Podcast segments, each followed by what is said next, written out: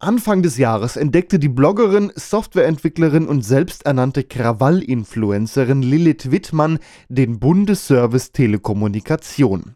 Dieser war aufgelistet in einer Liste deutscher Behörden.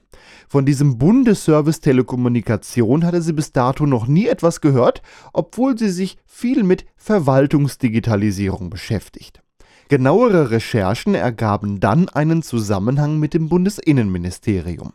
Um den Verdacht zu bestätigen, der Bundesservice Telekommunikation sei ein Teil des Geheimdienstes, hat Lilith Wittmann einige Versuche unternommen. Beispielsweise einfach mal dort anrufen, Mail schreiben oder die Inhaberdaten der IP-Adressen abfragen. Antwort-E-Mails hatten im CC-Feld interessanterweise einen sogenannten Geheimschutzbeauftragten. Zuletzt präparierte sie eine Zeitschrift mit einem AirTag, einem kleinen Peilsender von Apple, und schickte diesen an den ominösen Bundesservice. Wenige Tage später meldete sich dieser AirTag aus einem Gebäude des Verfassungsschutzes in Köln. Zusammenfassend kann man sagen, der Bundesservice Telekommunikation ist ein Teil des Geheimdienstes.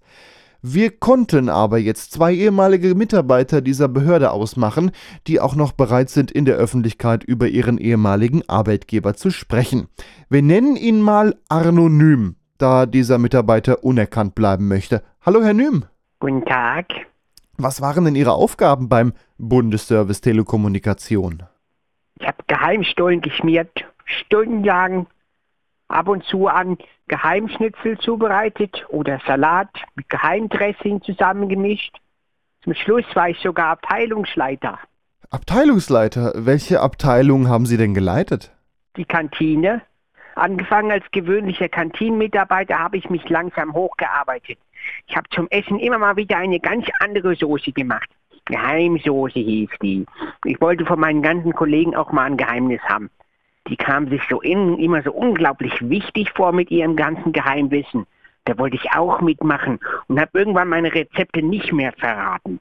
Fragen nach Inhaltsstoffen, vegan oder Gluten, habe ich immer noch mit geheim nur noch beantwortet.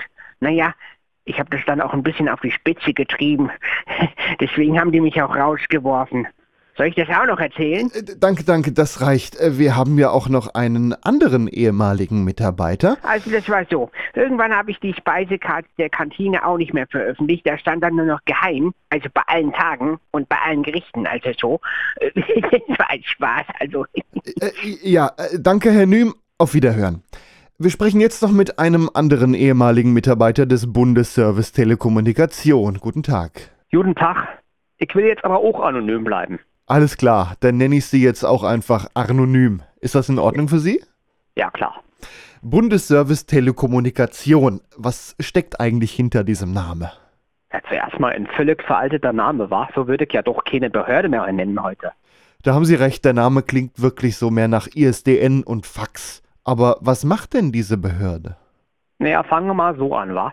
Früher war das noch so, dass viele Firmen hatten noch einen Fernschreiber, das muss man heute so erklären, dass das quasi ist eine Schreibmaschine mit Telefonanschluss. Also über das Telefonnetz wurden dann die einzelnen Zeichen übertragen und beim Empfänger dann ausgedruckt.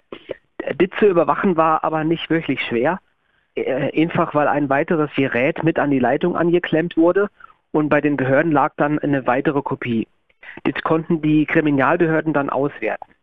Als man dann aber 1979 durch die Deutsche Bundespost der Faxdienst offiziell eingeführt wurde, rechnete man schon mit einem starken Anstieg von diesen Fernkopien. Also dann würde der Bundesservice quasi für Telekommunikation gegründet. Ja, jetzt werden aber heute kaum noch Faxe geschickt. Ist denn eine solche Behörde noch zeitgemäß? Na, Sie glauben ja ja nicht, wie viele Kriminelle noch das Fax nutzen. Die glauben ja, da liest keiner mit. Was hat Ihre Behörde denn in den letzten Jahren an Erfolgen verzeichnen können? Jo, wir konnten also im, beispielsweise im Bereich Bonn eine Falschparkserie aufklären.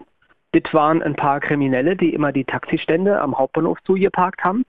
Äh, außerdem konnten wir eine Gang ausfindig machen, die äh, in der Stadtbibliothek Freising seit Jahren ihre ausgeliehenen Bücher nicht zurückgebracht haben.